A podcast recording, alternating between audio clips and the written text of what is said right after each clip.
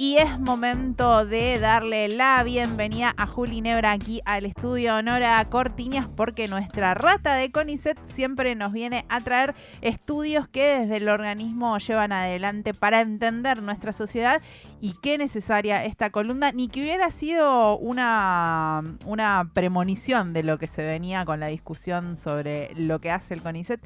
Así que gracias Juli como siempre por estar aquí. Hola Raque, ¿cómo andás? ¿Todo bien? Bueno, sí, la verdad que eh, yo pensaba, bueno, como cuando pensé esta columna, tenía que ver como con unas ganas y con, lo que había sucedido cuatro años atrás, que yo ya sentía que había quedado medio en el olvido. Bueno, evidentemente no.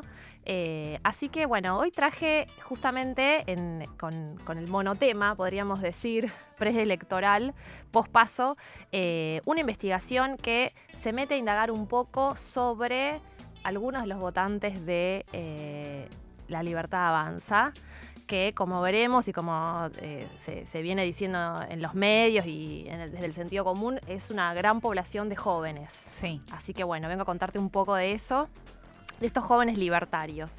Eh, y para eso, bueno, a mí lo que me pasó fue que quizás a, varias personas o o, fui yo la única, pero a mí me sorprendió muchísimo el resultado. Como no me la vi venir, no me la esperaba, y dije, no puede ser esto, ¿no? Como una se dedica a las ciencias sociales y no la vio venir, bueno.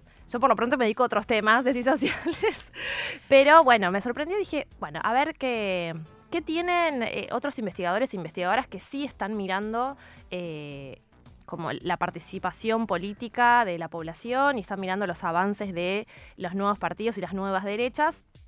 Y la verdad es que cuando me puse a, ver qué había en, el, repositorio de CONICET, no hay tantas investigaciones, la verdad, porque es, algo muy reciente. Eh, las investigaciones con las que me encuentro tienen más que ver con el PRO, con la Alianza Cambiemos, con, la emergencia de esta fuerza, que también fue una, en su momento, eh, emergió de, digamos, no, no retomó alguno de los partidos tradicionalistas de, de nuestro país, ¿no? Sí. Entonces no había mucho.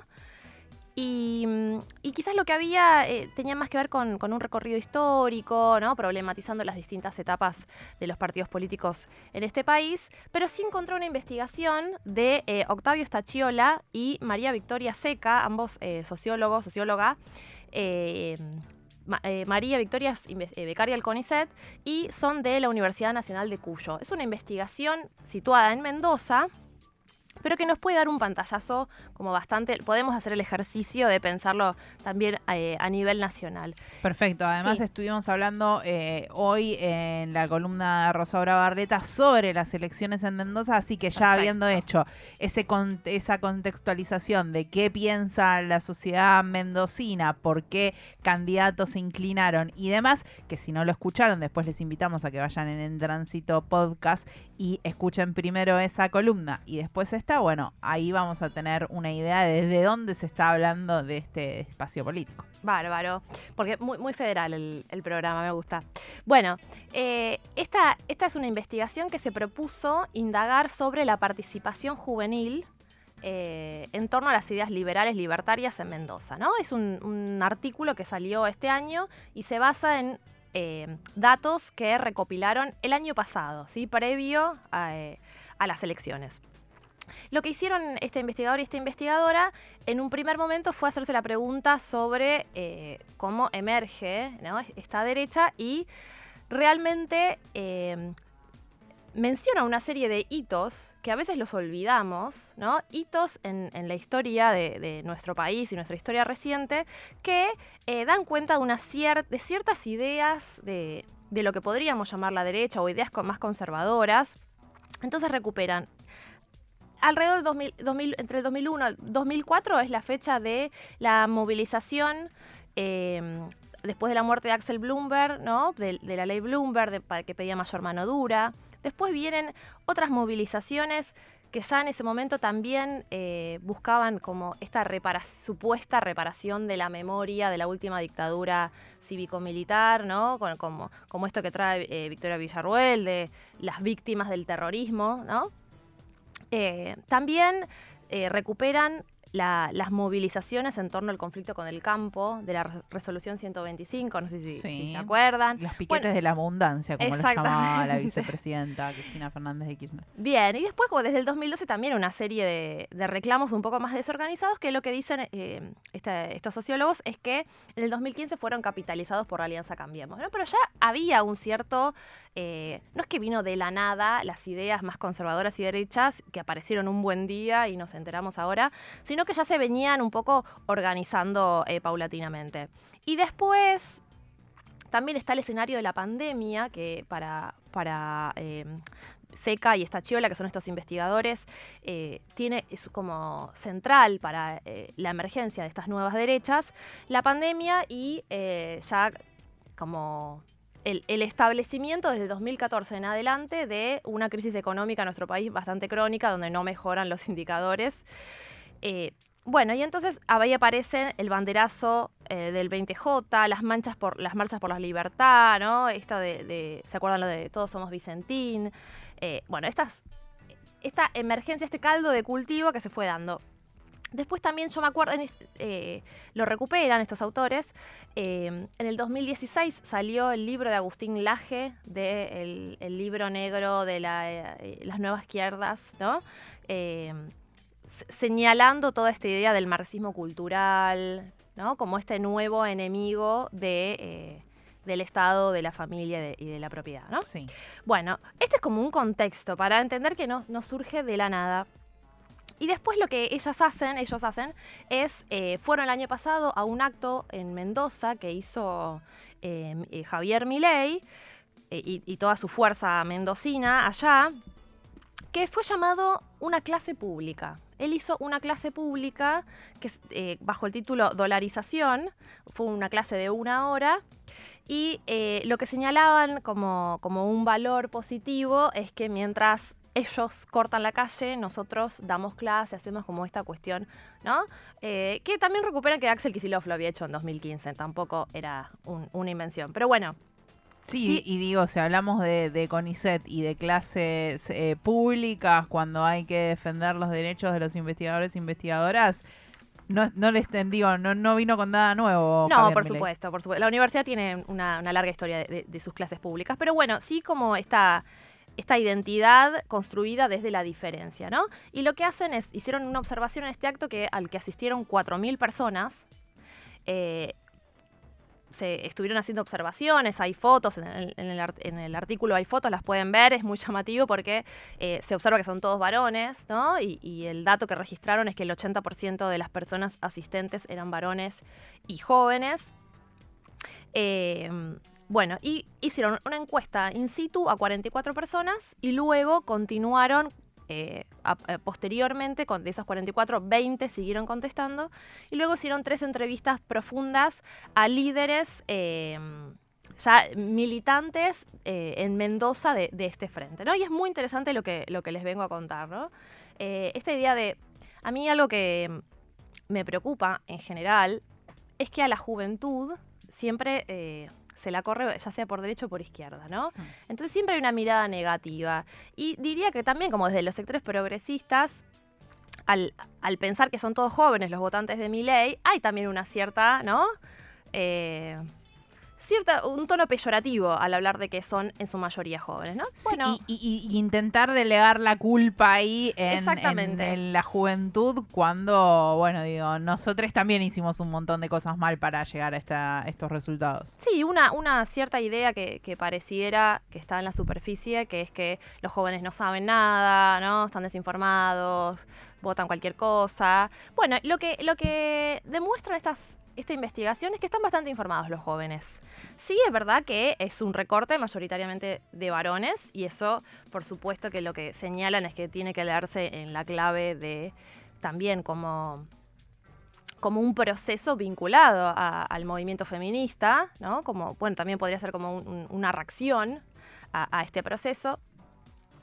Y, eh, bueno, los jóvenes asistentes al acto de Miley tenían un promedio de 22 años. ¿Sí? El 49% tiene, tenía entre 14 y 21 años.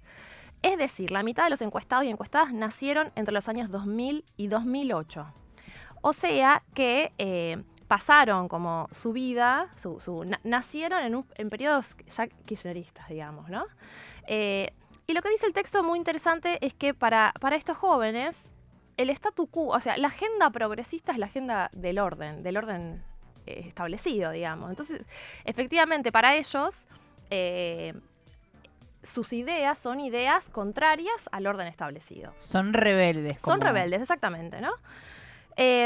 bien, bueno, después rastrean un poco sobre eh, las familias de estos chicos, ¿no? Estos jóvenes que cuentan que también ya vienen con familias eh, de, con ciertos ideales y valores conservadores, pero que no, el 90% no participaba en política de sus familiares. Y tampoco eh, una cierta idea de que la gente que de, los votantes de mi ley eh, son todas personas que tienen mucho dinero. No, esto lo que se mostraba es que había una heterogeneidad. Eh, había jóvenes que provenían de, no sé, de colegios privados, de colegios públicos, como que muy variada la, y que trabajaban, que solo trabajaban, que trabajaban y estudiaban, que estudiaban nada más, ¿no? Como variada y heterogénea la población. Bueno, se les preguntó que, cuáles eran los valores que ellos, que ellos tenían. Y uno decía, eh, ser un joven que abraza los valores de la vida, la libertad y la propiedad. Y también que respete de forma irrestricta el proyecto de vida del prójimo. Otro otra encuestada decía que busca el respeto por la propiedad privada, por los derechos como individuo. Y otro de 20 años decía, alguien consciente que entiende que el socialismo no funciona y nada es gratis. Bueno, eh, un poco lo que a mí me. Mm, lo que más me sorprendió de, este, de esta investigación tiene que ver con que lo que dicen eh, los investigadores es que no es solamente que este espacio de la libertad avanza resulta atractiva por ser un espacio que es novedoso y que la verdad es que no puede ser asociado a ningún otro partido, que bueno, obviamente que si uno mira hacia atrás puede ver las cosas buenas y las cosas malas de los otros partidos, digamos, con la libertad avanza no hay, no hay un archivo que registrar porque no, no gobernaron nunca, digamos, ¿no? Entonces, como. A, priori, digo, En, lo, que ven. Eh, eh, pienso después porque en los armados locales en las distintas provincias, en las distintas ciudades, municipios, después vemos que hay mucha gente que está en política hace mucho tiempo. Por supuesto. Y que, bueno, son bastante camaleónicos, se van acomodando en los, los lugares que eh, más les representan, pero a priori, quienes encabezan este movimiento, digo, Javier Milei, no tiene una, una tradición de haber pertenecido a alguno de los partidos mayoritarios en este país. Sí, totalmente. Y además que estas ideas así tan radicalizadas tampoco habían tenido ningún representante que haya tenido alguna cierta posibilidad hasta este momento, ¿no? Eh, como que hay cierta, cierto sentido común que dice, bueno, se vota por, eh, estamos hartos de lo que hay, votamos, ¿no? Esto que es lo nuevo, ¿no? Se, vota, yo no lo voto, ¿no? Pero eh, se vota a esta que es lo distinto, lo nuevo, la gente no sabe, pero vota a esto que es lo distinto. Bueno, lo que dice es que estos jóvenes votan por afinidad política, no solamente por por estar hartos y hartas, como puede ser un sentimiento generalizado de la sociedad, sino que votan por afinidad política, ya tenían ideas liberales desde antes, ¿no? Entonces ahí aparece todo este contexto que hicimos al principio, decir, bueno, había un cal, había ideas que ya estaban eh, ebulliciendo en, la sociedad y que estaban ahí como eh, necesitando ser organizadas, ¿no? Buscando un representante, una representante de esas ideas que ya estaban vigentes. Sí, exactamente. Bueno, pero esto, lo que para mí tiene de más interesante de todo, es que como lo que los acerca a, la libertad avanza es la afinidad política y no es a la inversa. No es que eh, aparece este sujeto con estas ideas y de repente, ¿no? Ya venía con estas ideas, lo que les permite por lo menos en las entrevistas a, estas tres personas que ya tenían como una cierta militancia y una cierta participación más activa, es plantear sus diferencias con Milley, que es lo que a mí me dio un cierto atisbo de esperanza. Que es, por ejemplo, entrevistaron a tres personas, dos eh, varones y una mujer, que eh, son personas que se están como armando como eh, políticos en, la región de, de la Libertad Avanza.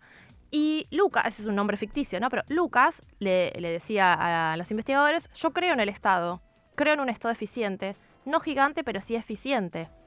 qué es lo que se debería hacer con los recursos del Estado, qué no, qué hacer con los planes sociales. Eso es un tema del partido que es mortal, ¿no? Pero ella planteó una, una pequeña grieta. Sí, se, se separó. Se separa un poquito. Después Paula decía, te diría que hay posiciones desencontradas dentro de los liberales, entre muchos temas controvertidos. La cuestión feminista es uno, el movimiento feminista, decía. O sea que no es que todo el mundo está en no, no es eh, monolítico. Y después el tercero, que es el que, bueno, dice, mucha gente nos critica por el hecho de que Milei ha dicho que el mejor presidente de la Argentina ha sido Menem por más que nuestro referente sea mi ley, no por eso tenemos que estar de acuerdo en todo lo que él dice, ¿me entendés? Para mí Menem fue un buen presidente, pero para la materia económica. Para lo educacional, lo social, todo fue un desastre.